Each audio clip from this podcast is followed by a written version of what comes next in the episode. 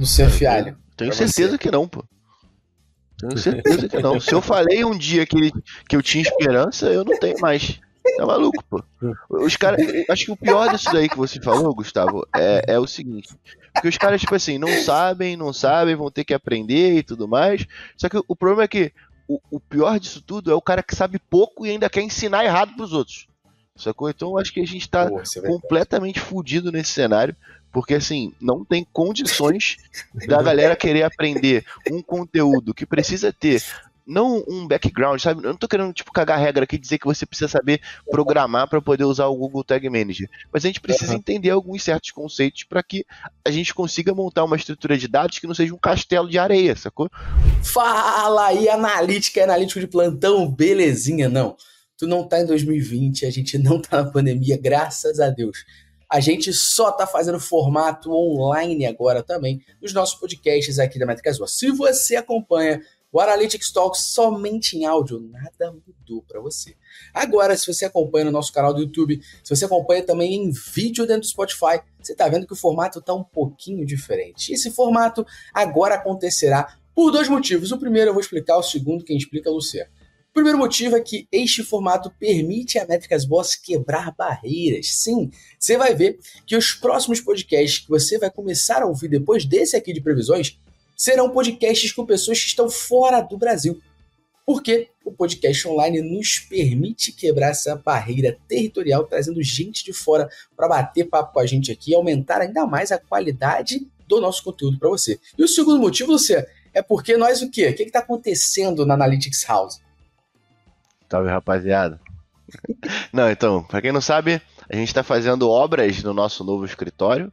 E aí, quando tudo estiver pronto, a gente volta as gravações de lá. Mas acho que é um ponto interessante da gente começar a testar esses formatos para poder conseguir trazer gente de outros lugares do mundo. Então acho que é muito interessante a gente começar a brincar com isso. E aí, vira e mexe, quando a gente tiver a oportunidade de gravar, sei lá, com a Vinasca Chique, eu não vou negar só porque vocês querem conteúdo presencial, né?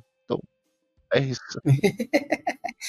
Analytics Mentions está em reforma, mas vamos sem mais delongas ao nosso podcast. Mas assim, ó, você tem que avisar pra gente se tu curtiu esse formato, se não deixou nada prejudicar, porque a gente sabe que não, porque os participantes é que elevam o conteúdo. E a gente vai falar hoje sobre previsões de Analytics para 2024. É um podcast que a gente faz todo ano, debatendo sobre o que a gente sentiu nesse ano, o que a gente entende que vai acontecer para o ano que vem. Muitas previsões a gente já acertou, outras a gente errou e quem sabe a gente não acerta de novo aqui. A gente pode até, tô levando pra galera aqui, em todo final de ano, quando a gente for gravar uma previsão novo, a gente falar quantas a gente acertou do antigo, pra gente ter uma noção como é que o nosso time tá indo no chute. Se essas pessoas que eu vou chamar aqui agora chutam muito bem, então, por exemplo, a senhorita Maria Fernanda Neuhalter, ela chuta igual a Marta? nas suas previsões. Seja bem-vinda, Mafê. Oi, pessoal, bom dia, tudo bem? É um prazer estar aqui de volta. Tinha um tempinho que eu não aparecia e agora a gente. Eu, eu vou ter que lembrar as previsões que eu fiz no, no último para ver se eu acertei ou não, não lembro 100%. Mas acho que vai voltar, ter, vai, vai ter temáticas que vão se repetir, como reclamar um pouquinho do dia 4. boa, boa, boa, boa, boa. E com a gente aqui também, ele, senhor Felipe Melo, seja bem-vindo. E aí, Fala pessoal, tudo bem? Faz um tempo que eu não estou aqui também, mas sempre um prazer, ainda mais nesse podcast que é especial, né? Que já faz anos que a gente grava todo fim de ano. Eu não lembro de todas as previsões, mas eu lembro de algumas, algumas que eu acertei, algumas que eu errei. Eu vou me empenhar para dessa vez acertar mais do que errar, eu prometo. Talvez eu não consiga, mas é. eu vou fazer o meu melhor aqui. Você, ainda mais que você tem uma obrigação de chutar para gol igual o Germancano, tá? Só para te avisar isso. Assim, é, tem que ser de primeira Se e fazer a gente errar aqui também, tá tudo bem, porque eu. Tá, tá tudo, tudo, bem. bem. A gente veio aqui falar merda. É, a gente veio fazer previsão. A gente não é a mãe de Ná, né? A mãe de Ná, que era a mãe de Ná, errava a beça. Exatamente. Mas os acertos são sempre mais relevantes, pô. É, exatamente. É, é.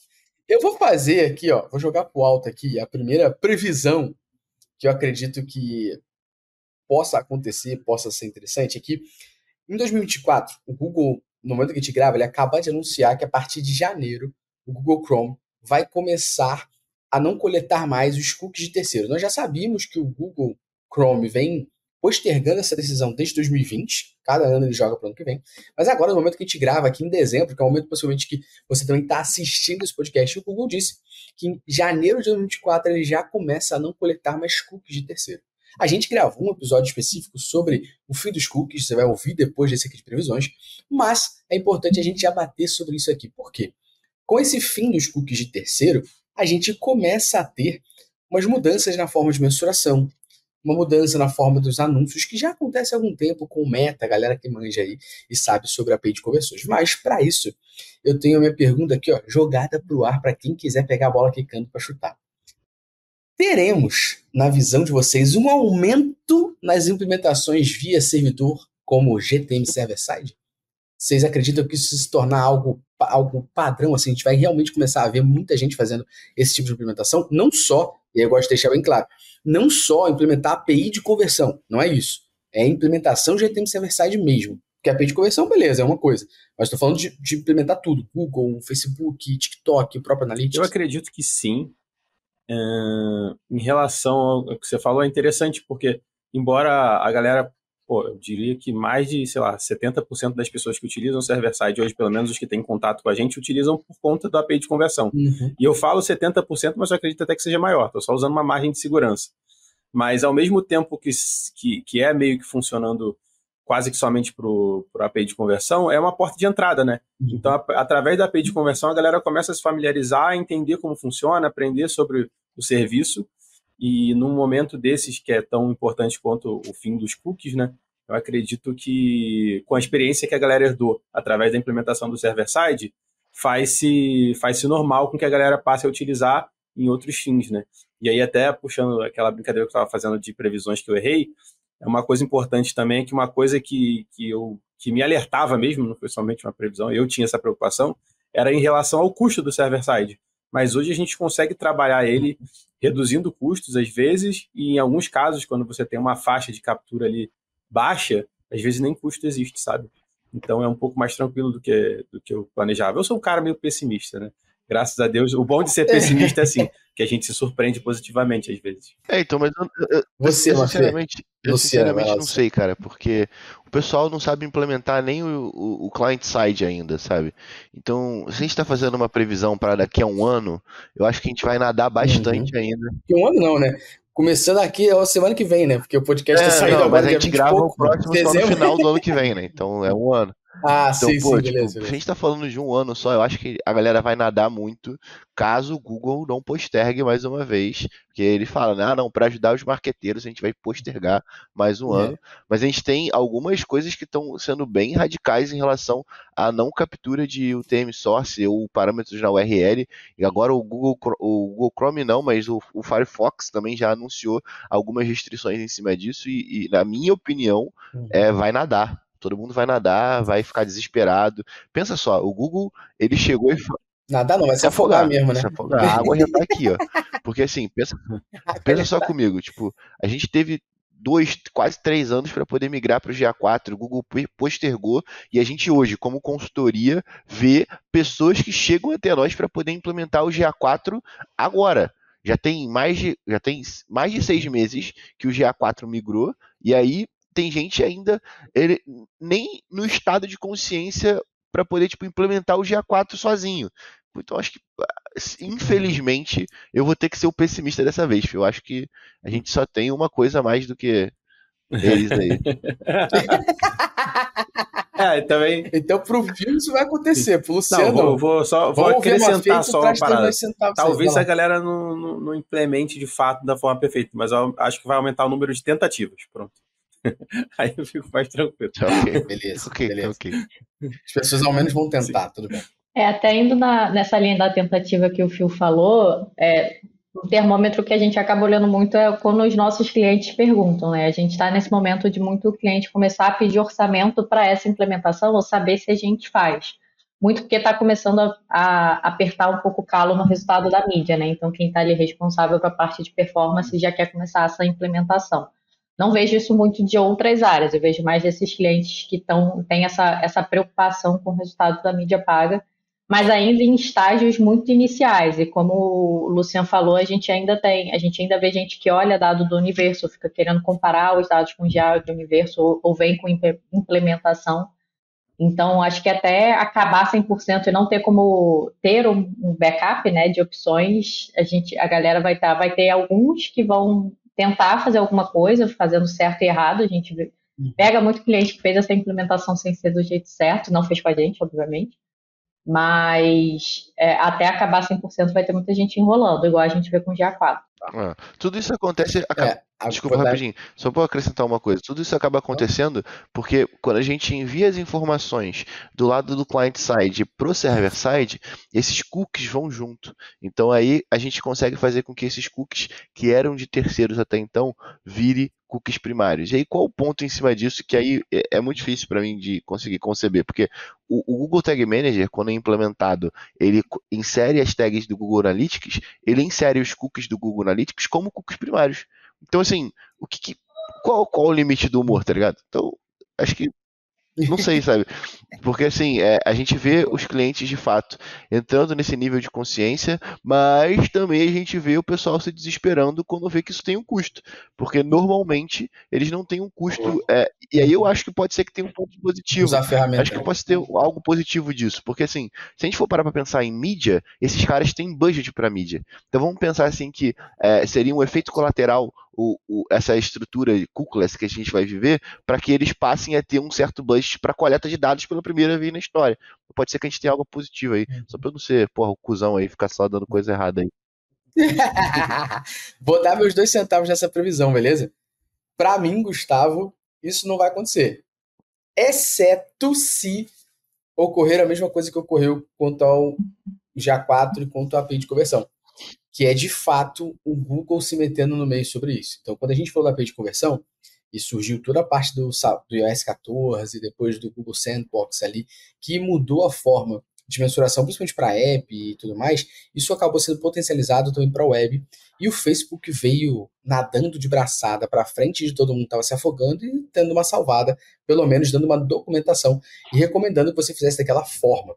Isso acabou por ser uma decisão do Facebook, do Facebook publicamente falando sobre isso, inclusive mandando você implementar via GTM server-side, eu entendi que isso fez com que a galera que utiliza e gerencia essas mídias olhasse e falasse, porra, o Facebook tá mandando. Então, na minha concepção, se o Google se prontificar a começar a falar sobre isso, ah, nas reuniões com os seus clientes que investem mais em mídia, começar a falar sobre esse tipo de implementação, começar a falar sobre o fim dos custos, começar a falar sobre a melhoria a acurácia da informação em cima do GTM server-side, aí sim eu acredito que a gente vai ter um, um, desespero coletivo, mas que vai estar com a boia, pelo menos, ali, salvando. Só que agora, se o Google não se manifestar, acho que as pessoas só vão reclamar. Ele se manifestou, nada, ele se manifestou durante três anos sobre o GA4 e as pessoas continuaram cagando sobre é, mas, isso, tá ligado? É, mas quando a água bateu na bunda, ele obrigou todo mundo a ter uma conta de GA4. Ninguém tinha opção de não, não ter.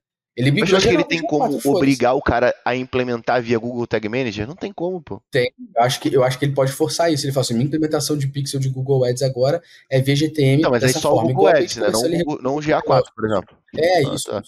Isso, isso. Google Ads, pelo menos. Então, só que essa que é a parada. Eu acho que o Google, ele, nessas questões, ele não ele não exclui a outra ferramenta dele. Então, se ele falar do Google Ads, ele vai acabar mencionando que para você ter uma melhor mensuração, valeria você fazer isso com GA também, entendeu?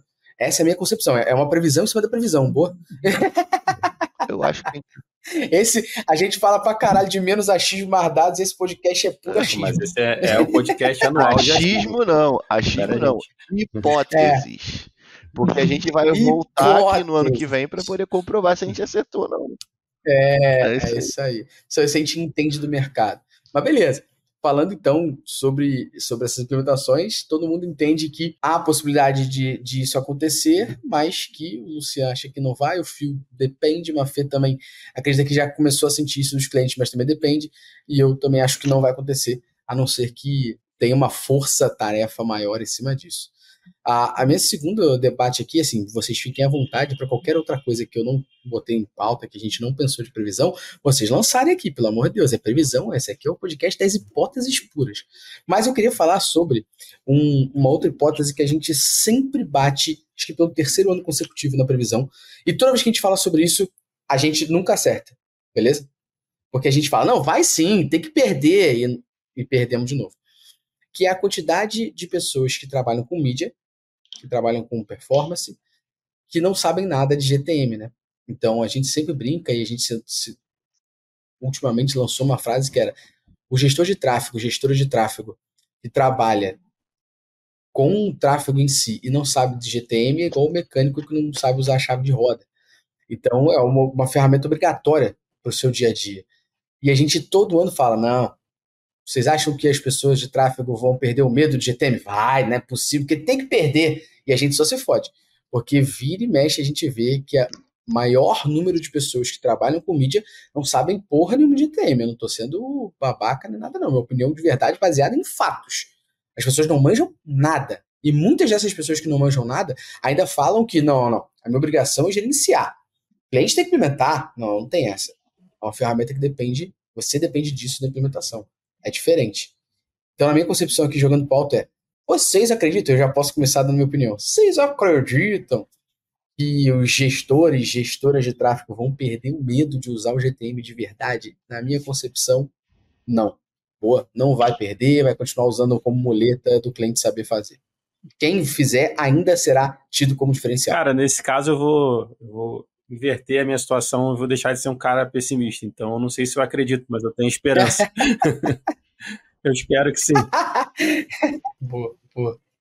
Eu também não, não acredito, gostaria, mas não acredito. Talvez é, só quem é aluno do Prime pode ser esse diferencial da, da nossa comunidade, boa. mas de forma geral, não.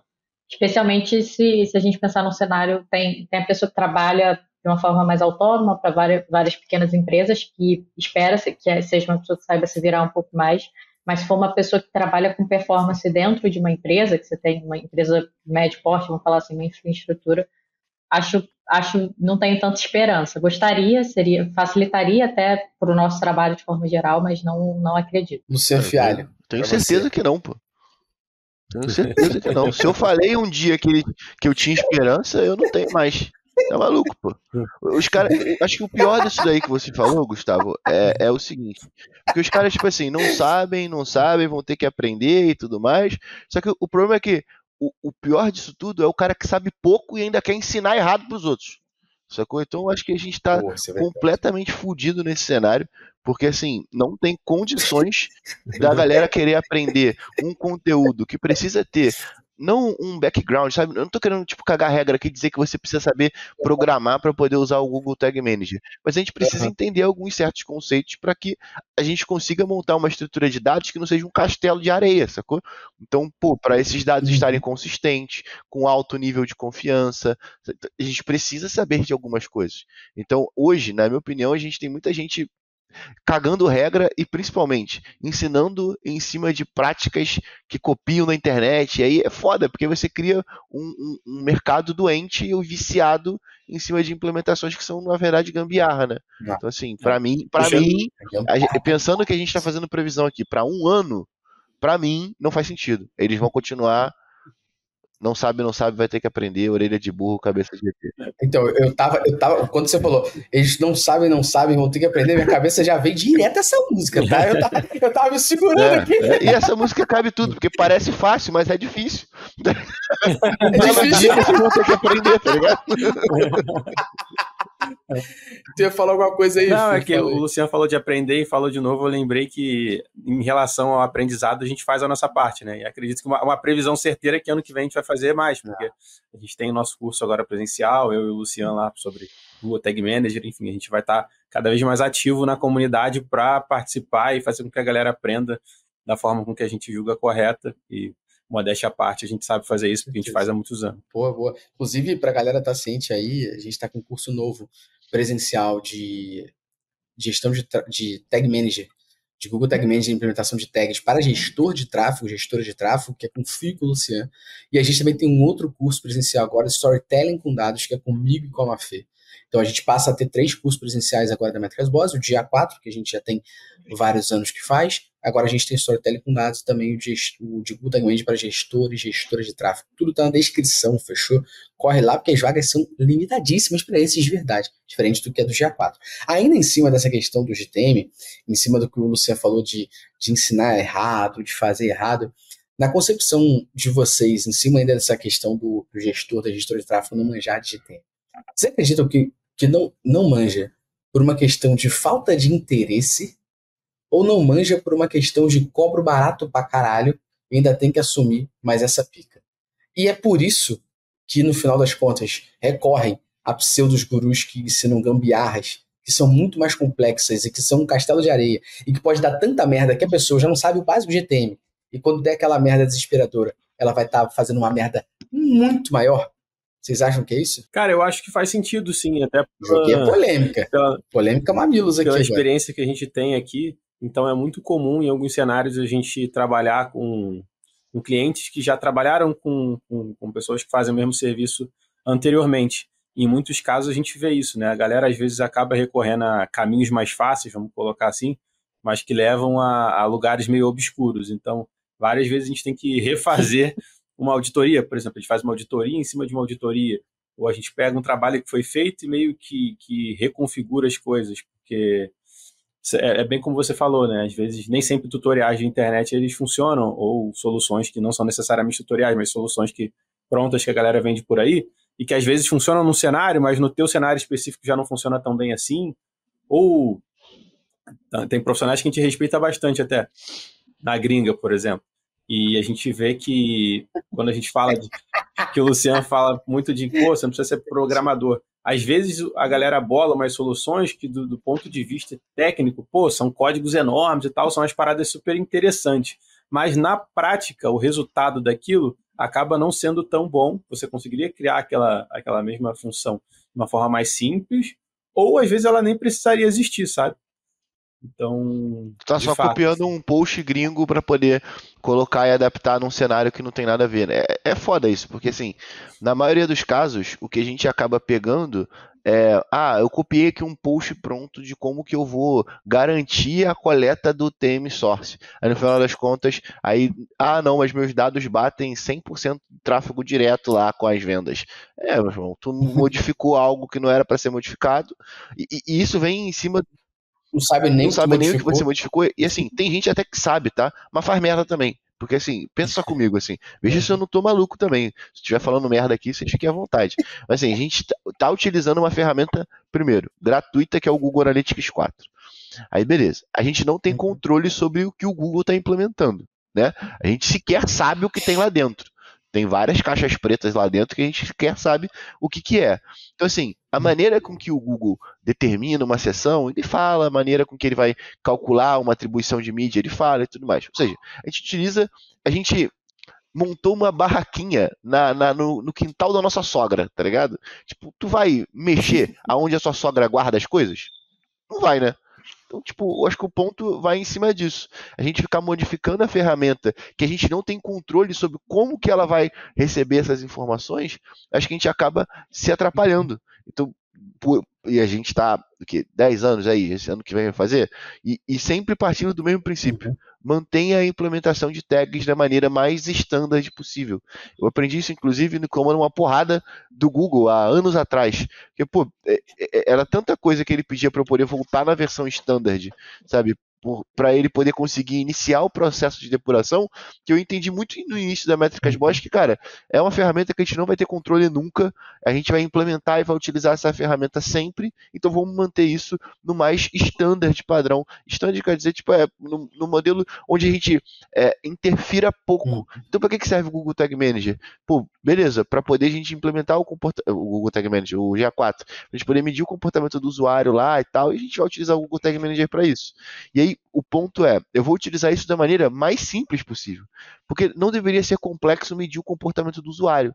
Então, tipo, é algo simples, de baixo nível técnico. A gente está falando de escutas JavaScript que a gente vai analisar para poder, opa, esse aqui eu quero que seja disparado para poder dizer que o usuário clicou num botão é, de adicionar o produto no carrinho e por aí vai. Então, assim, não deveria ser algo sim, é, é complexo ao ponto de, ah, peraí, eu vou salvar um cookie aqui na máquina que vai conter o parâmetro TM e aí eu vou fazer um cálculo para poder entender se esse cara veio de uma outra origem antes ou não, para poder sobrescrever a origem de mídia o Gufio sabe, a gente pega isso direto das agências que, que, E assim, eu não estou falando nem de gestor de tráfego, tá? Porque assim, é, e eu quero até tirar um pouco disso, porque para mim, até as agências que fazem e que prestam um serviço de digital analytics, na maioria das vezes, fazem uma porrada de merda por ter uma porrada de legado e não tem ninguém de tecnologia para poder tocar isso, aparentemente. Então, assim, não é algo que é um problema só do gestor de tráfego. Para mim, o problema do gestor de tráfego que o Gustavo fala da, da roda é, é, tipo, é eu ir na, é eu ir no, no, no McDonald's, pedir um Big Mac e o cara pedir pra eu fritar a carne, sacou? Pô, tu tem que saber implementar as tags porque faz parte do core business. E aí tem, tem, tem um ponto que é, se a gente for parar para pensar, se as pessoas estivessem preocupadas com a implementação, o gestor de tráfego não estaria colocando como milestone no Instagram a quantidade de investimento que ele fez, ele estaria colocando a quantidade de resultado que ele teve. Mas como eles não sabem implementar, como eles não, tavam, não sabem implementar a porra do pixel, aí tem que botar o quanto que ele investiu para ser o fodão, sacou? Ah, vocês marcam gravação. Vamos voltar para as previsões aqui. gravação 9 horas da manhã, vai ter só o ódio mesmo, tá? só o ódio mesmo. Gostei, gostei. Gostei. Próximo, próximo D3 da Resume Implanted vai ser às 8. Aí você vai ter um bom episódio.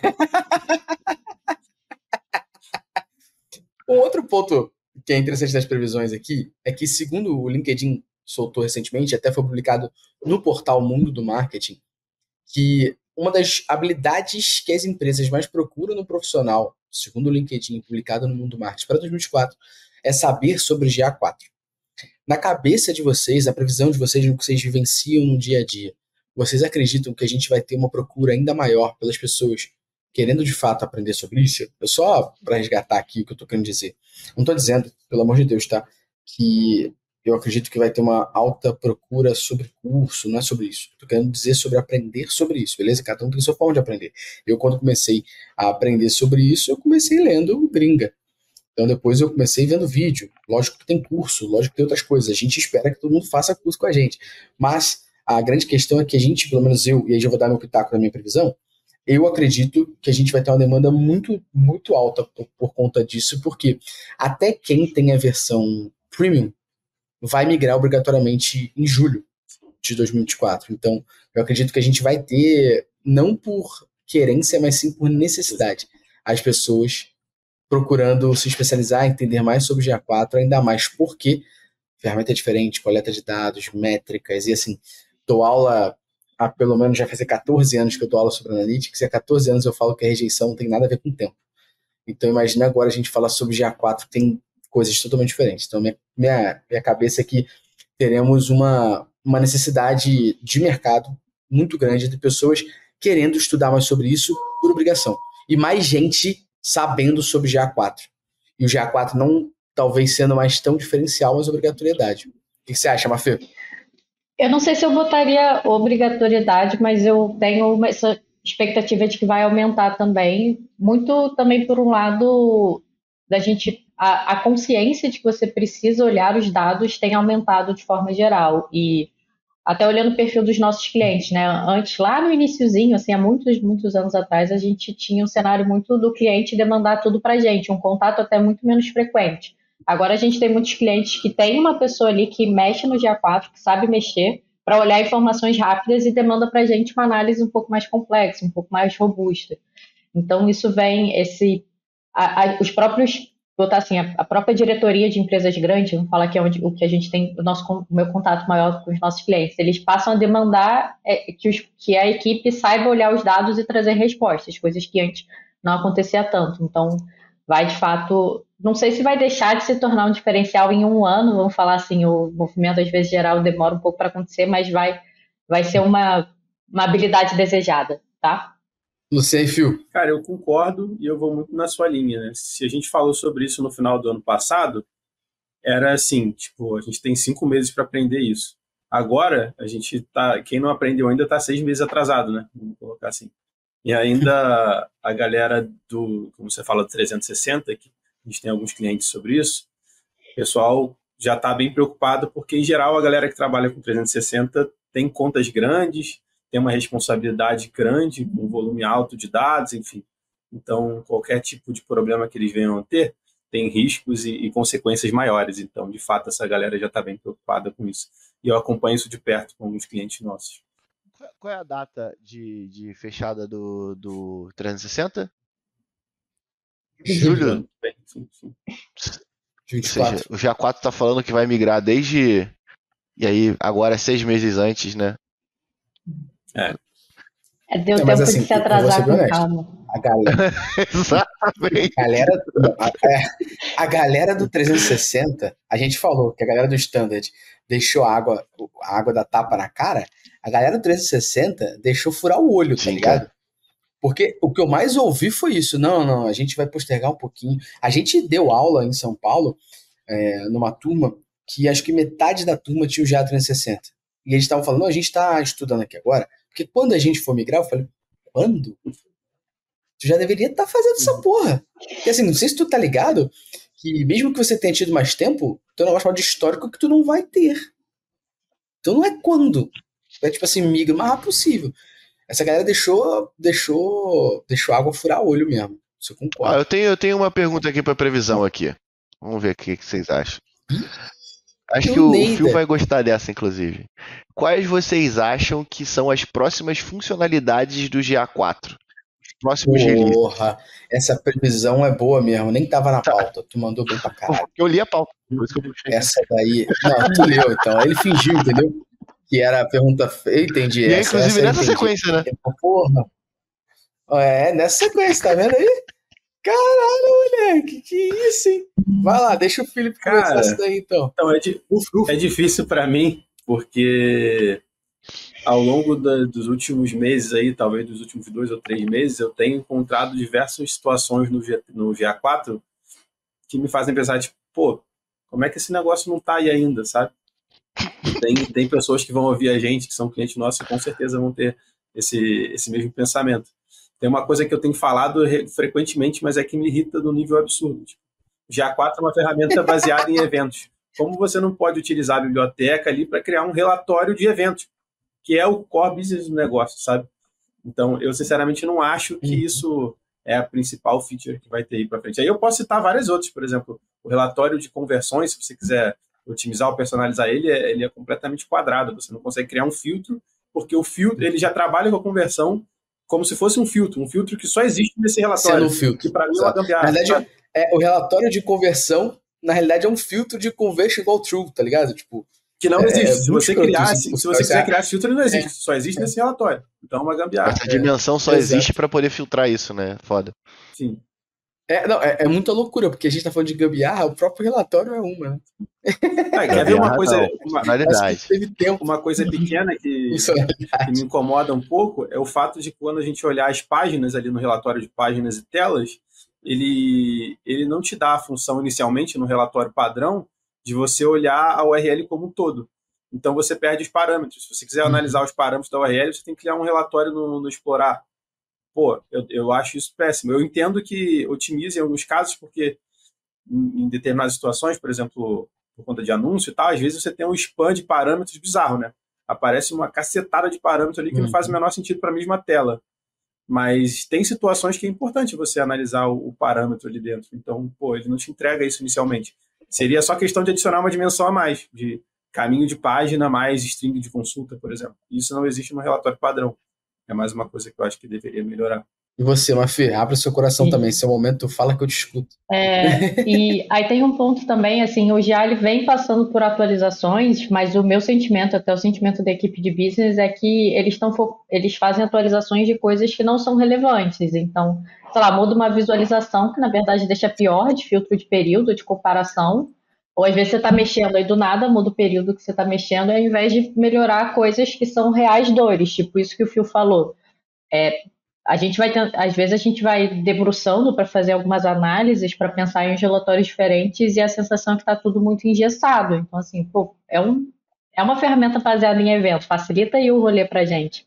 E até fazendo uma ponte, saindo um pouco do GA, mas a integração do Looker com o GA tá horrível. Até num nível assim, às vezes a gente Ah, puxa um gráfico de vendas por dia da semana, é, que ele, teoricamente, ele deveria compilar essa informação e trazer essa visão. Se a gente for, se a gente for bater e comparar com o dado do GA, fazendo a soma mesmo na mão, muitas vezes ele compila tudo errado. E não é uma questão de amostragem, está totalmente errado. Com gráfico, até com famigerado gráfico de pizza, a gente já fez, já, às vezes o cliente quer ter essa visão para ter a, a parte de percentual, várias vezes ele traz isso errado. Então, assim, a gente para montar um relatório tem o dobro do trabalho que a gente tem que conferir no Looker, conferir no GA, e muitas vezes no GA é super engessado para a gente conseguir ter essa visão, seja no relatório fixo ou no relatório de, no relatório de explorar. Fora a questão de amostragem, que, assim, que a gente deve falar mais para frente numa outra pergunta que tem na pauta, né? Que eu já não vou dar spoiler. Tá bom, tá bom, eu não vou, não vou. Mas você, Luciano, o que, que você acha que vai. vai Cara, eu acho que vai, que vai acontecer um pouco disso tudo aí que vocês falaram, assim, mas eu acho que principalmente é a criação de novas categorias de eventos. Eu acho que vai aumentar a quantidade de eventos recomendados daqui a algum tempo. Acho que esses eventos para venda online, dentro dessa categoria que eles englobam um fluxo de jornada de compra, eu acho que vai mudar um pouco para a gente poder conseguir ter uma tolerância maior para outros tipos de fluxos que não são e-commerce, né? Porque se o evento ele passa a ser recomendado pelo Google, automaticamente ele aumenta o nível de tolerância para cardinalidade, né? Então acho que vai, vai, vai entrar outros tipos de evento aí.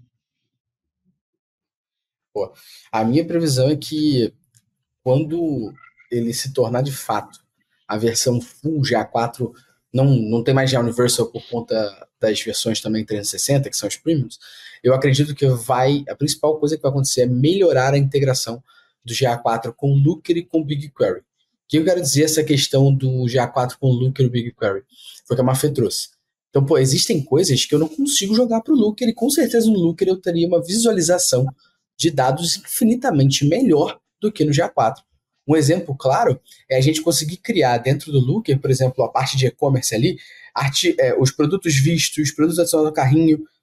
Eu não consigo, isso são eventos que eu consigo pegar para jogar para dentro do GA4. Em vários deles eu não consigo.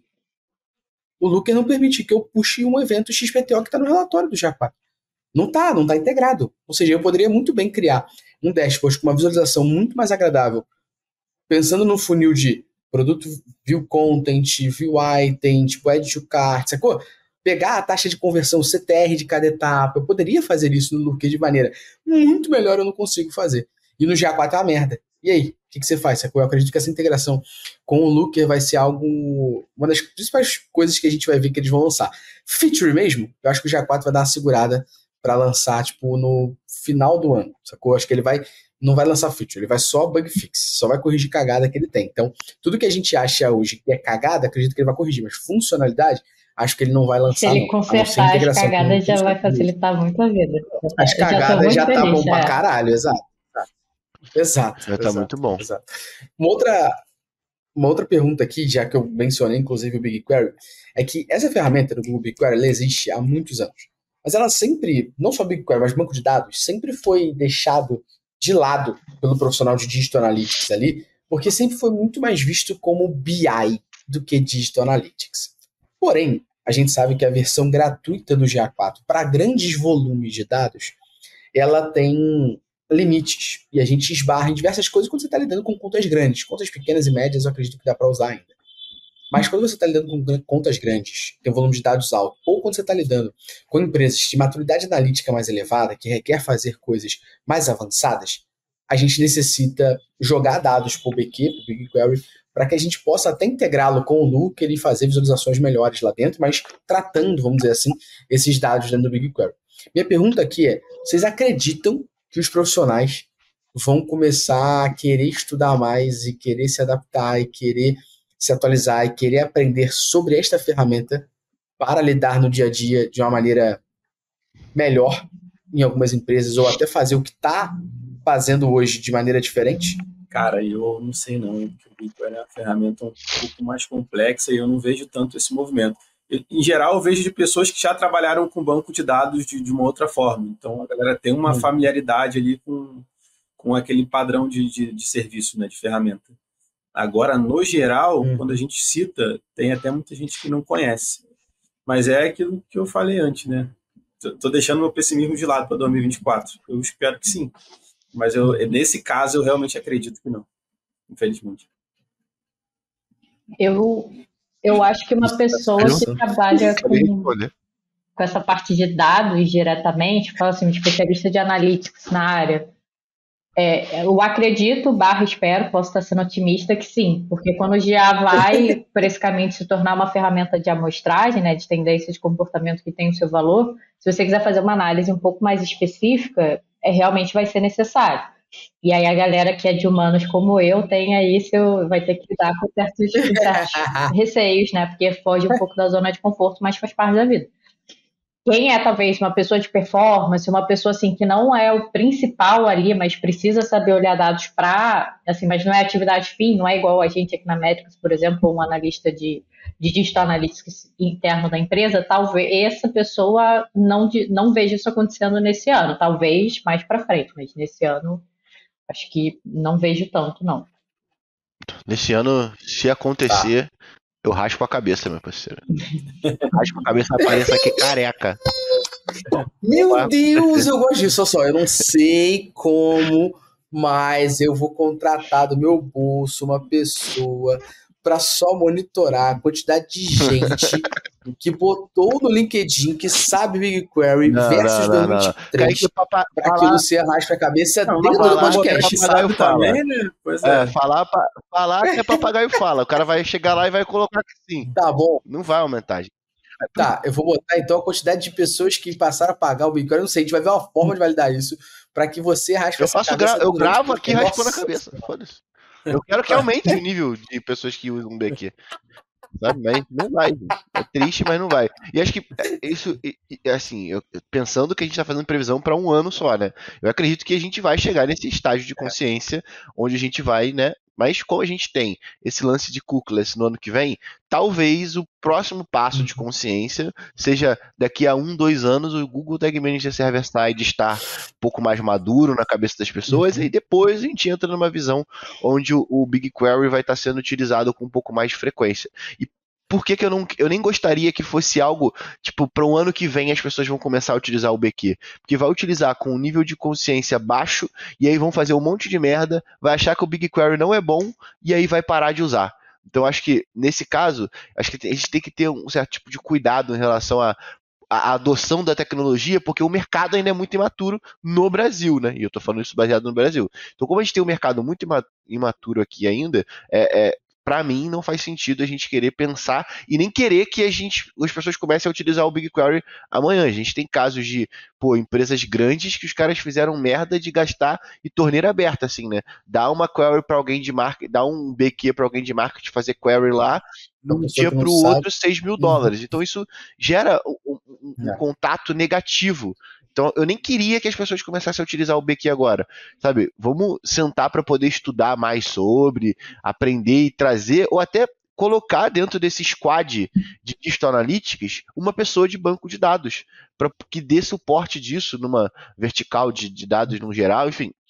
Tem que ser feito com cuidado para, sabe, não, não ser uma, primeira experiência é muito ruim, porque se for, a gente vai acabar voltando pro lado de a galera, ah, não, eu prefiro achar do que, tipo, pegar a fonte fiel dos dados que foram coletados. Então, eu tenho um pouco de, de medo disso, com a gente adotar uma tecnologia que a gente não está pronto para poder utilizar, a gente se frustrar com isso e depois, automaticamente, a gente achar que isso não é para a gente, porque a gente tem um período muito maior de curva de aprendizado cada dia que a gente deixa de aprender de uma vez só o BigQuery, sacou?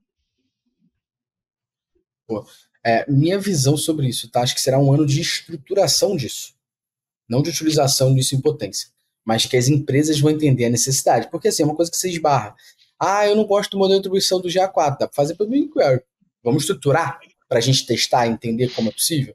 Ah, mas tem isso, tem. Eu tenho limite, eu tenho amostragem. Eu não tenho no BigQuery. Vamos estruturar isso? Porque, assim, uma coisa é você estruturar o banco ali do BigQuery, e a segunda coisa é, com ele estruturado, você integrar ele no Looker Studio você conseguir usar.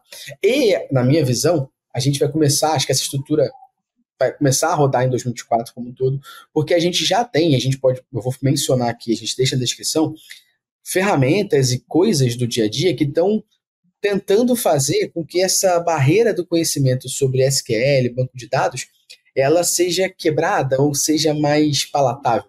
Uma delas é aquele site que a gente já conhece, o GA4 to SQL lá, que você bota as informações que você quer e gera a query certinho para você. A outra é o Supermetrics. O Supermetrics hoje se integra ao BigQuery. Então você tem como também utilizar o Supermetrics de certa forma para fazer alguma coisa no BigQuery. Eu acredito que, como isso vai ser uma realidade, não agora, Eu acho que 2024, na minha opinião, 2024 vai ser um ano de estruturação de utilização disso. E por que, que eu digo estruturação, tá, gente? Porque você que está ouvindo a gente aí agora e acredita que tem que usar o BigQuery agora, e você contrata uma consultoria, essa consultoria vai passar a ser a responsável sobre o BigQuery, cara, você não é dono de porra nenhuma. Porque você vai ter que ter essa consultoria por da sua vida. Eu sou consultoria e estou falando isso do fundo do meu coração. Não adianta você contratar uma consultoria para aquilo que você não domina, e no momento que a consultoria sair, você ficar fodido, não saber quanto custo tem lá, não saber se está coletando, não saber se está funcionando. Eu vejo de consultoria vendendo serviço de BigQuery aí a rodo, não está no gibi. E ela vende com uma algema. Você vai ficar algemado nela pro resto da vida, porque você não sabe operar, você não sabe pedir, você não sabe nada. Você deposita 100% de confiança naquela empresa, sendo que você não sabe o que pode acontecer se depois acabar teu budget, depois você não confiar naquela pessoa, você não gostar do trabalho, pode acontecer. Acontece com todo mundo. Então tome muito cuidado com isso. É a mesma coisa, isso aqui para mim hoje, quando você contrata alguém para tocar o BigQuery para você, sem que ninguém da sua empresa tenha um mínimo de consciência e conhecimento e documentação sobre isso, é a mesma coisa que acontece em diversas empresas por aí que deu merda, que é, ah, quem tocava isso era o fulano. Luciano trabalhando numa empresa junto comigo, que um belo dia desligaram o computador do moleque, o e-commerce inteiro praticamente caiu, não tinha banner, não tinha nada funcionando. Por quê? Porque deixaram todo o expertise no computador do moleque. Um belo dia alguém desligou o computador do moleque e deu merda na não, empresa. Não, não, não, não. Na culpa não é do moleque. A culpa foi da falta. É, a também. culpa foi da falta de investimento do próprio time em infraestrutura Exato, é isso que eu tô falando, é. Não, ele, foi moleque, obrigado, ele foi obrigado a ter que fazer rodar na máquina Exato. dele, e acho que é. eu concordo que tipo, a gente não tem que centralizar nada e principalmente ficar refém desses tipos de consultoria, né? E, e principalmente, é, porque essas consultorias, assim como a gente faz, tem que ter um papel de, de mostrar para o cliente que os dados têm que ser democratizados dentro da infraestrutura deles, né? Então, se o cara fica sempre fazendo com que você dependa dele para poder conseguir extrair as informações do Google BigQuery, também começa a ficar alerta, porque ele quer Sim. algemar as mãos e agora as pernas também. E, tipo, ele quer criar essa, esse é. sistema de dependência para que você sempre dependa com ele, sempre tenha aquele fio mensal gostoso e gordo de quem trabalha com SQL, sabe? Então, tipo, acho que tem que ficar um pouco mais. Pô, gera umas visões mais facilitadas aqui que eu não preciso ficar pedindo para você essas queries o tempo todo. E aí você também conseguir se estruturar para entender qual tipo de dúvida você vai levar para dentro do BigQuery, né? Para não ser qualquer dúvida, eu quero dados de 100%. Porque, vamos, a, a Mafê trouxe um ponto aqui, eu acho que é importante a gente bater em cima disso. O GA Universal também era uma ferramenta de tendência. A gente também olhava e analisava dados baseados em amostragem. Então, quando a gente vai para o GA4, né? nada mudou. Sacou? Nada mudou. Agora só está mais explícito, e eu acho que talvez no momento de migração, como a gente está pegando a ferramenta com muitos bugs, fica muito mais claro que o Google Analytics 4 ele é, base, é uma ferramenta de tendência e não um, um log do nosso, nosso não um log, né? Do nosso banco, não, não é um log do comportamento do usuário. É uma ferramenta de tendência que analisa é. o comportamento do usuário que você mediu, né? Perfeito. Perfeito, perfeito, perfeito. E dentro dessas nossas previsões como um todo, não tem como a gente não falar de um negócio chamado inteligência artificial. Não tem como, porque essa porra tá em tudo. E nosso time de conteúdo estava pesquisando, segundo uma pesquisa da Gartner, 60% dos investimentos governamentais em IA e análise de dados impactarão diretamente as decisões e resultados operacionais em tempo real. Ou seja, os governos vão investir em IA e análise de dados para cada, cada vez mais nós temos nós temos smart cities e, e cidades data driven. Minha pergunta para vocês agora, vocês acreditarão, vocês acreditam, vocês já afirmam que IA vai dominar o mercado de análise de dados no sentido de ser algo que todo mundo vai usar, mesmo que na sua mínima curva de aprendizado ali, tá? É, é muito importante falar isso que o Luciano vai falar assim, não, porque, porra, eu uso para fazer o caralho a quatro. Eu uso para. Eu criei uma IA que vem aqui em casa, cozinha feijão. É. É uma coisa diferente. É, tipo assim, as pessoas vão usar, mesmo que num, num nível mínimo, IA para sua ajuda na decisão diária ali. Eu acho que muita gente já utiliza. No próximo ano, isso vai aumentar consideravelmente mas eu não posso afirmar que tipo vai ser um padrão do mercado nesse ano. É um cagaço, né? Mas eu não posso afirmar, fica em cima Eu não acho que não, todo mundo vai utilizar no ano que vem, tá ligado? Mas, mas de fato, pô, é muito presente, cada vez mais presente, inclusive nessas ferramentas. Tipo, o próprio Facebook tem falado muito sobre isso, né? O Meta, né? Desculpa, bastante sobre isso. Eu acho que é vai ser cada vez mais comum, assim. Vai deixar de ser um recurso dos loucos, tipo só o Luciano, caraca, eu fico criando inteligência artificial para tudo, e vai ser muito mais acessível para qualquer pessoa fazer isso, sabe? Ao invés de simplesmente abrir o chat GPT e perguntar, sei lá, como é que faz um feijão. Vai ser algo muito mais, mais útil do que isso, sem dúvida. Mas acho que ser um padrão do mercado para o ano que vem talvez seja muito agressivo essa previsão. É, eu acho que talvez seja um, um, ano de aumento da consciência e teste de possibilidade. Não, não talvez Sim. um padrão nesse intervalo de um ano, né? Que é, que é um tempo pequeno e sempre tem as pessoas que têm um pouco mais de receio de testar.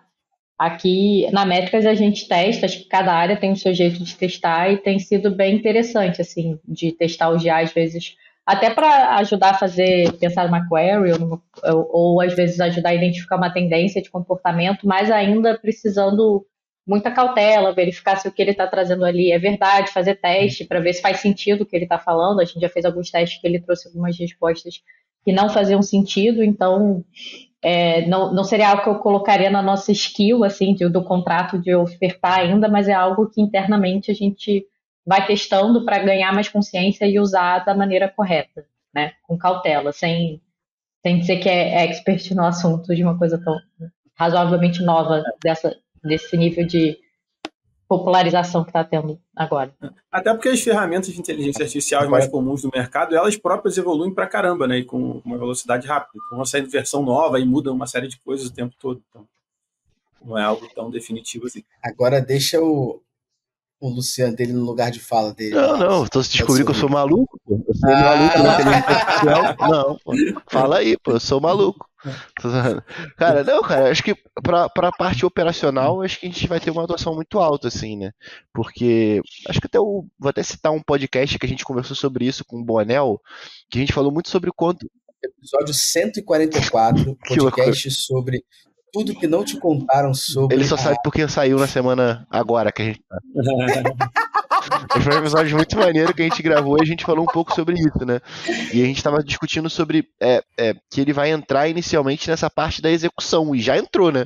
Então, pô, aí, o profissional que é, sabe SQL e hoje ele tem tipo pô, uma ferramenta que gera as queries para você de forma automática para você poder fazer esse tipo de pesquisa. Eu não acredito ainda muito em você colocar a IA para poder analisar os dados. Aí eu acho que não. Acho que aí acontece um pouco do que a Mafê falou muito problema, muita alucinação, porque tem uma taxa de alucinação da IA ali, em que ele gera as análises de forma macarrônica, assim. Então, acho que para poder otimizar o nosso tempo, vai acontecer para você ficar montando uma query gigantesca. Não, você vai explicar lá para OpenAI ou para qualquer tipo de IA que você esteja utilizando, e aí ele vai te dar um resultado que é uma é, é, a uhum. parte de execução totalmente. Mas tem um ponto em cima disso, que, que a IA nunca vai conseguir entrar, que é a parte de planejamento.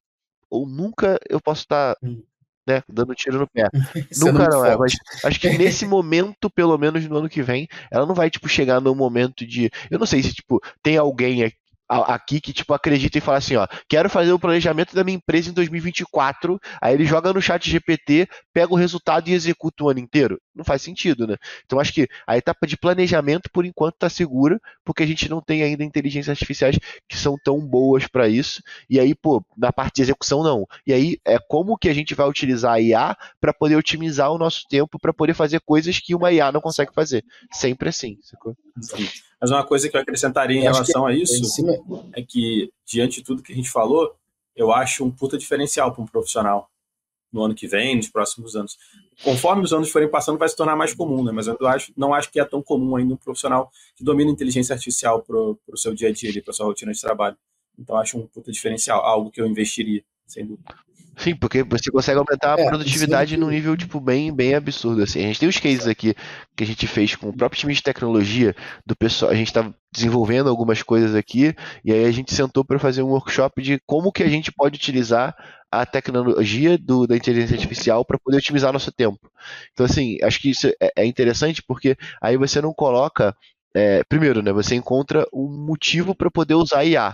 Então, eu quero usar IA para poder otimizar o meu tempo. Então, ter um objetivo é muito importante, porque a galera vai utilizando a IA só por poder ficar conversando com o chat GPT. Uhum. Foda, né? Tipo, sai de casa é, e tem amigos, sacou? Tipo, só para conversar com o chat GPT. É, em cima de tudo que vocês trouxeram para mim, tem alguns pontos que, que eu tenho de visão sobre isso, tá? Número um, do, nada do que, do que a gente fala de IA eu consigo falar, eu acredito que não, beleza? Na minha visão é sempre eu acredito que sim. Então, por exemplo, o Luciano falou, não, não acredito que vai ter planejamento. Pô, não sei, meu irmão. Do nada vem algum filho da puta que fez uma IA e que pô, analisa o histórico da tua empresa mediante o objetivo que você quer e traz então, o planejamento mas, do mas nada, dia 2 Mas eu digo em cima disso, não é sobre existir uma IA que vai fazer isso. É alguém ter culhão para poder uhum. executar só o que a IA faz. Culhão para executar, pode ser. É, então, aí que tá, porque eu acredito que, que há níveis e níveis.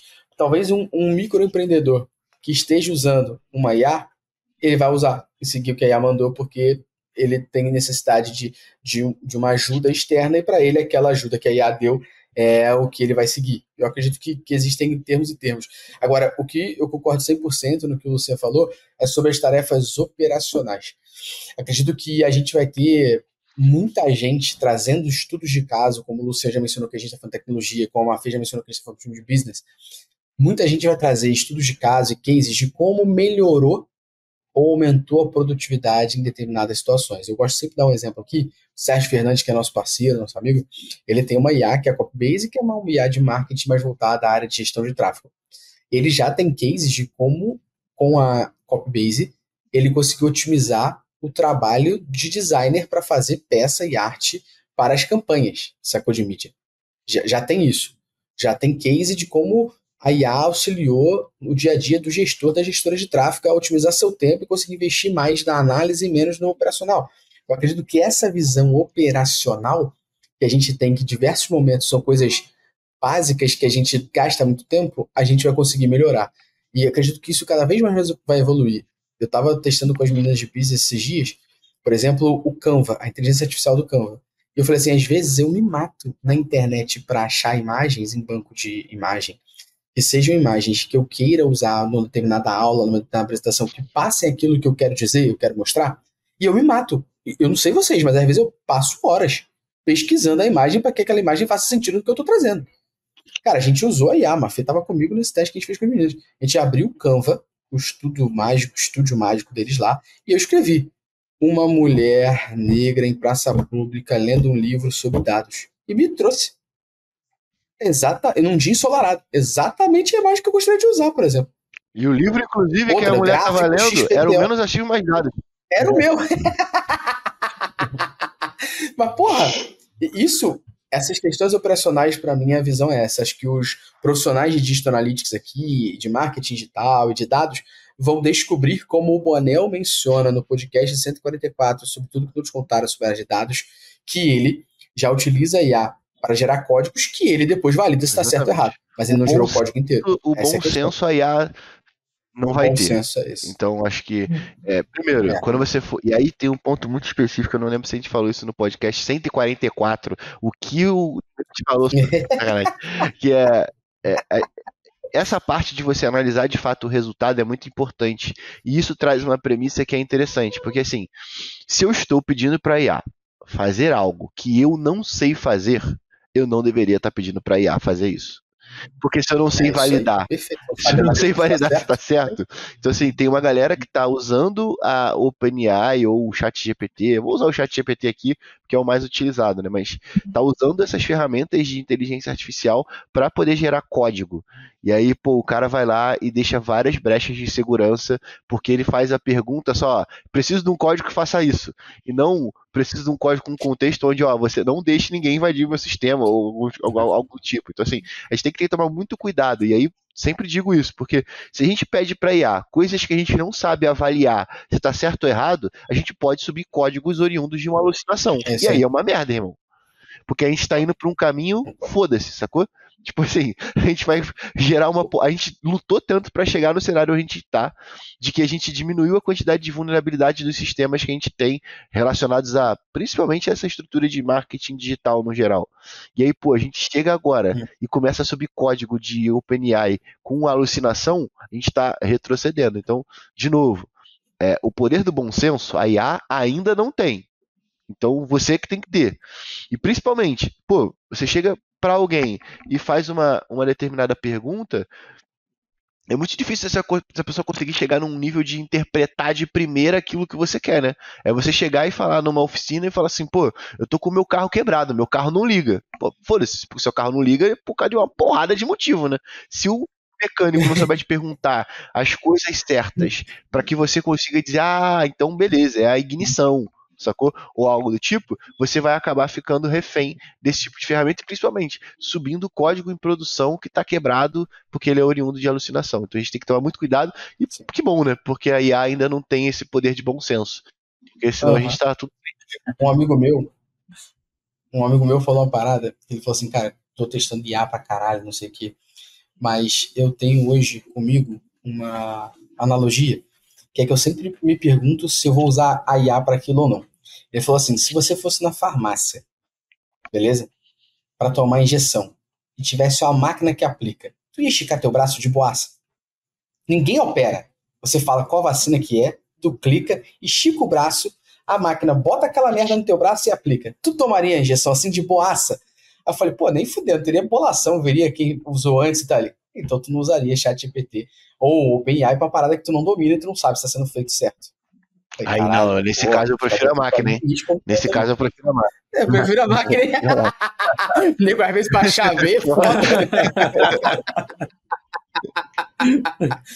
pra gente finalizar aqui e pros nossos nossa última previsão. E é a previsão, essa aqui um tanto controversa. Vocês acreditam que ferramentas como Mixpanel, Amplitude vão brigar mais de frente com o GA4 nas versões gratuitas, uma vez que a gente tem visto tanta reclamação das pessoas quanto ao GA4? Vocês acreditam que as empresas e profissionais vão começar a falar assim: deixa eu testar o GA4 com amplitude, deixa eu testar o GA4 com o Mixpanel e deixa eu ver se o Mixpanel e o GA4, será que vai ter esse é o momento onde o GA4 deu uma abertura fodida para que essas ferramentas como Mixpanel e Amplitude, que a gente conhece, que a gente sabe que são boas, as pessoas vão usar e vão dar chance para mostrar e testar essa ferramenta e ver que é boa ou não? Se a gente não tá nesse momento, eu sou um tamarindo, né? Porra. Arrego, né? Porra. É, assim, é, é, é, é, muito isso, sabe? Eu acho que o GA4, cada vez com que ele foca em trocar o nome do relatório de explorar para analisar, ou seja, ele gasta tempo numa funcionalidade que não resolve problema nenhum na ferramenta, ele abre um vácuo para essas ferramentas chegarem próximo a ele, né? Então, Mudar o layout já tá acontecendo. Essa, essa aí que você mandou, é, ele tá corretíssimo. Do nada, mudança sai daquela página lá do diabo. Mudança. É, pô, Mudamos fuder, né? agora né? o nome da aba explorar para analisar. Pô, vá, toma seu. Porra, qual é, né? Pelo amor de Deus. Que... Só fudeu a gente no curso, que a gente gravou um curso inteiro dizendo a, aba a explorar e agora eu sou o desculpa. Sim, tem que regravar a porra toda. Não, mas acho que assim, acho que isso já tá acontecendo hoje, tá? Isso já tá Sim. tá acontecendo hoje.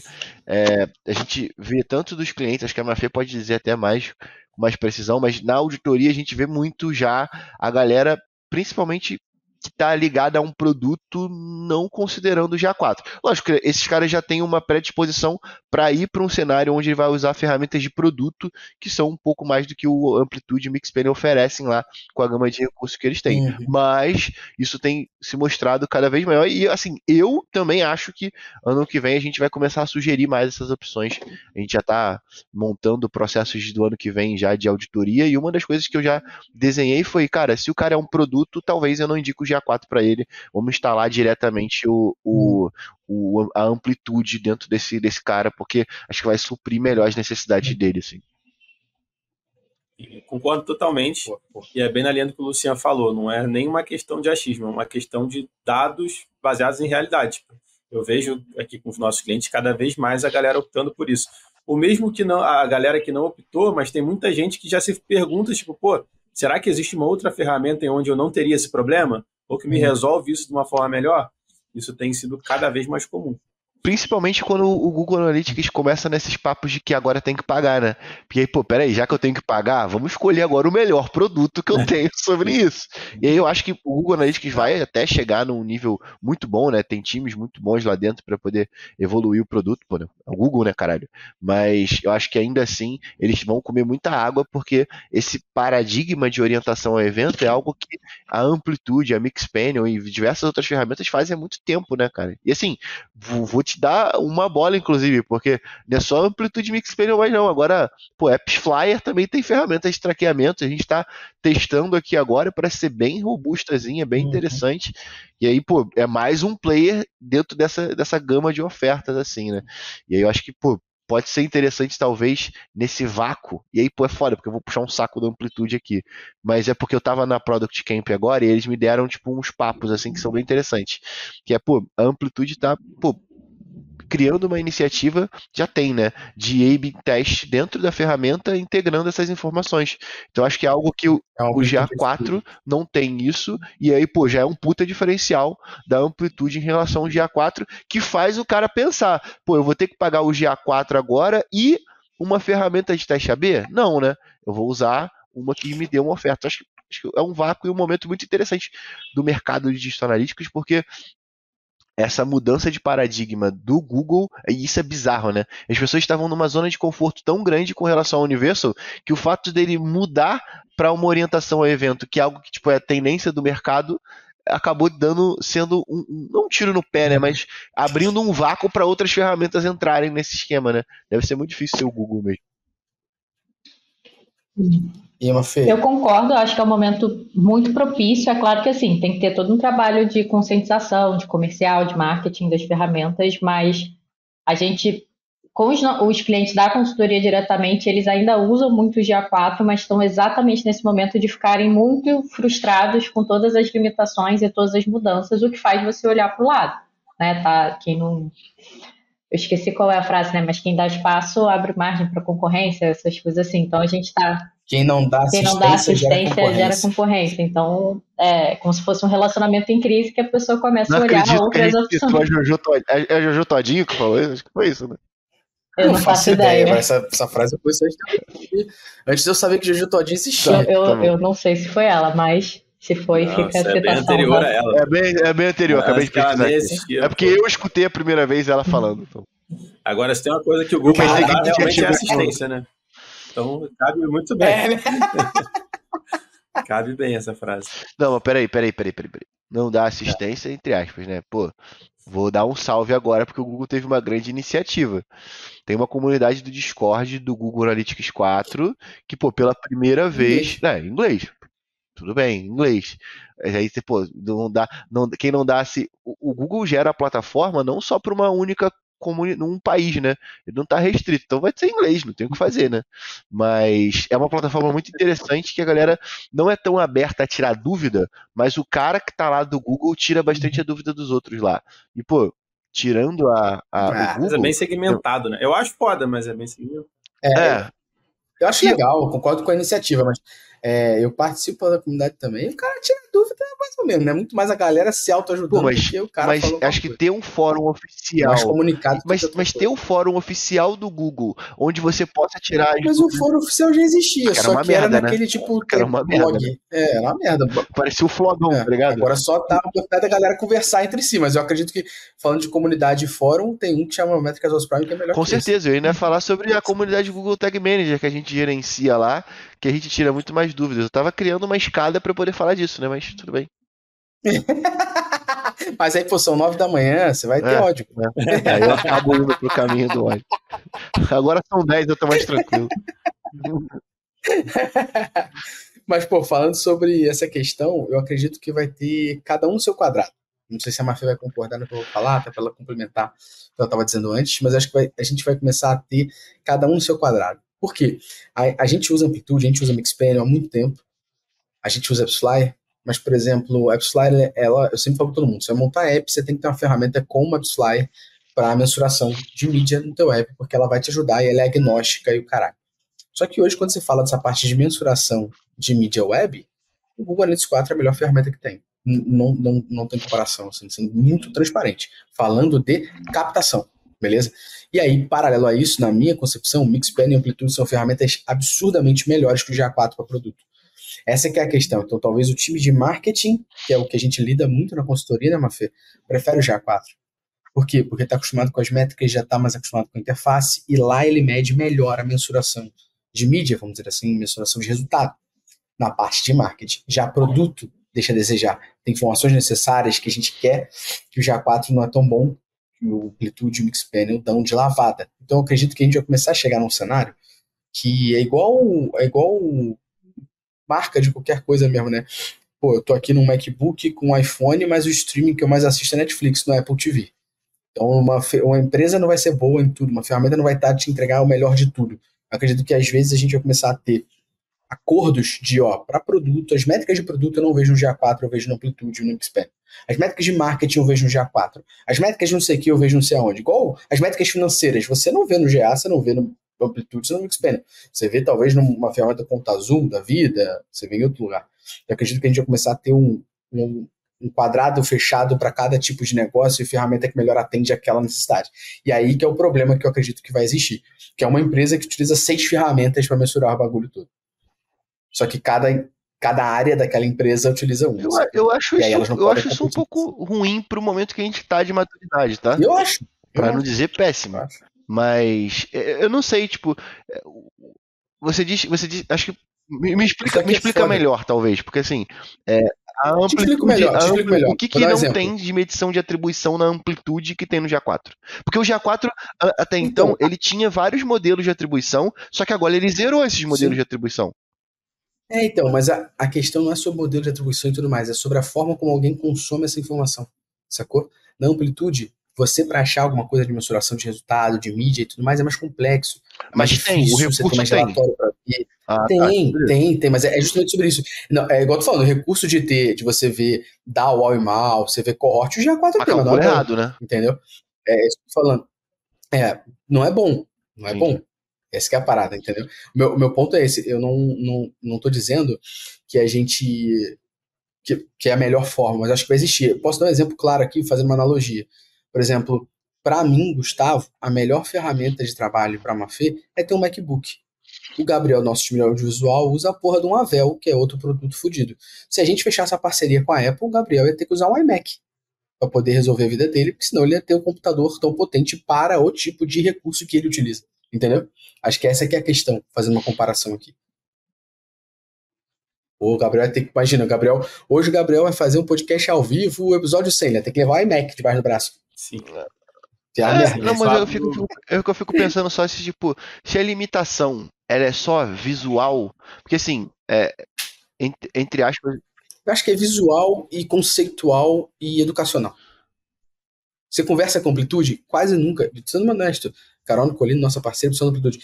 A gente conversa com a Amplitude, a gente vê palestra da Amplitude, a Amplitude tem cursos no Prime e é falado sobre produto. Eles mesmos, você pode ver que o próprio foco do produto não é aquisição.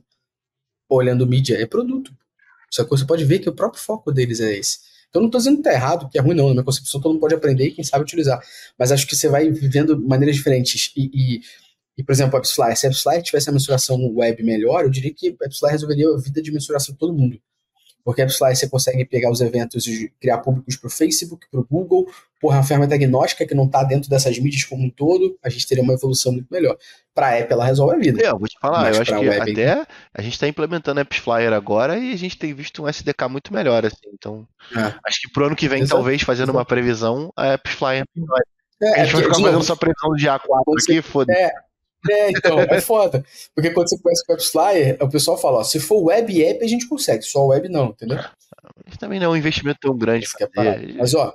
Acho que, acho é. que uma previsão então, a gente tem uma boa aqui. É que essas outras ferramentas talvez se adequem mais à Vão parte mais mídia espaço. do que elas são hoje. Mas aí eu quero levantar a bola, Luciano, para o nosso finalmente aqui. Qual a parte legal, Luciano Fialho? Não, abre queixada, abre queixada, não fecha não, imperador. Luciano, qual é o melhor local que as pessoas podem ver sobre AppsFlyer, Amplitude, Firebase, Mixpanel GA4. Cara, métricas Boss Prime, meu parceiro. Mais de 22 treinamentos Empresa lá. agnóstica. É, exatamente. A gente não é fanboy de ferramenta, inclusive tem cursos de todas elas. E aí, pô, você pode entrar lá para poder aprender mais sobre Digital Analytics, meu parceiro. É isso. Fico pensando. Tá aqui na descrição e tem um salve. Ó, só um salve aqui, fico pra gente terminar o nosso pitch e você finalizar com a tua conversa. Tem um salve. O link que estará na descrição possui um bônus. Clique e veja qual. Exatamente. Dessa vez vai ter desconto. Então pega aí. Não fala, deixa a Não. galera clicar, cortou a porra do Easter easter egg. egg. Falando em easter egg, tem um, um louro José no teu ombro ali. Pega ali atrás aí, Gustavo. No teu lado esquerdo. É. Esse louro Esse José louro aqui, José. depois só me ajuda a encaixar lá de novo. Porque meu copo do Dungeons Dragons ali tava Não, fazendo não, não coisa. precisa. Tu vai finalizar com o livro na mão, José pô. aqui. Comprar o livro do Roliço aí, menos a X mais dados. Olha Tá nas aí. livrarias já, inclusive na de Olha aí. Congonhas. Fiquei muito feliz que eu cheguei lá e tava o livro. Fiquei tirando de foto do Congonhas, livro, tá? o pessoal não entendia porra nenhuma. Falei, não, eu conheço o autor, porra. Conheço o autor, porra. Tô mandando pra ele. Do lixo pro mundo, meu chapa. Garanta seu exemplar, tá em Kindle, tá também aqui, livro físico, tamo junto. Bill, Mafê, deixa um recado final para a galera nessas previsões aí. E Feliz Natal e Ano Novo. Pois é, acho que esse é o maior recado de todos, né? Boa sorte, vocês vão precisar, né? Boa sorte, paciência. Good luck. Mas, mas além disso, acho que o que eu falaria seria a, acompanhe esse- essas movimentações e vai testando essas funcionalidades novas, nisso que eu falei, para você ir conhecendo e você entendendo se faz sentido para o seu dia a dia de trabalho e como você pode usar. Não fica fechado fazendo, ah, eu sempre fiz assim, não tem por que mudar. É dessa forma que a gente acaba ficando desatualizado, porque a gente está, como todos os anos, no ano que vai ter muita mudança. Sim. É. É bem por aí. Luciano, deixa o recado final. É, Fio, mal, deixa o recado final pra galera aí. Eu Vambora, só, eu só acrescentaria assim? uma coisa que eu tenho visto no meu dia a dia, e aí indo para as filosofias assim, eu acho que a gente não pode fazer com que as limitações do GA4 se tornem limitações no nosso dia a dia de trabalho, sacou? Porque existem, juntando tudo que a gente está falando, Tem nego usando você GA4 de muleta?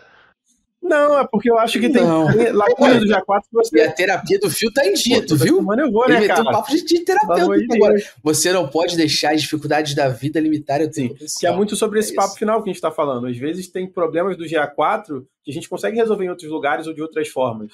E não é simplesmente aceitar aquele problema ou tentar criar uma gambiarra louca através de, sei lá, de GTM, qualquer porra, para resolver. Tem, tem lugares e tem outras ferramentas que você consegue resolver aquilo de forma muito melhor.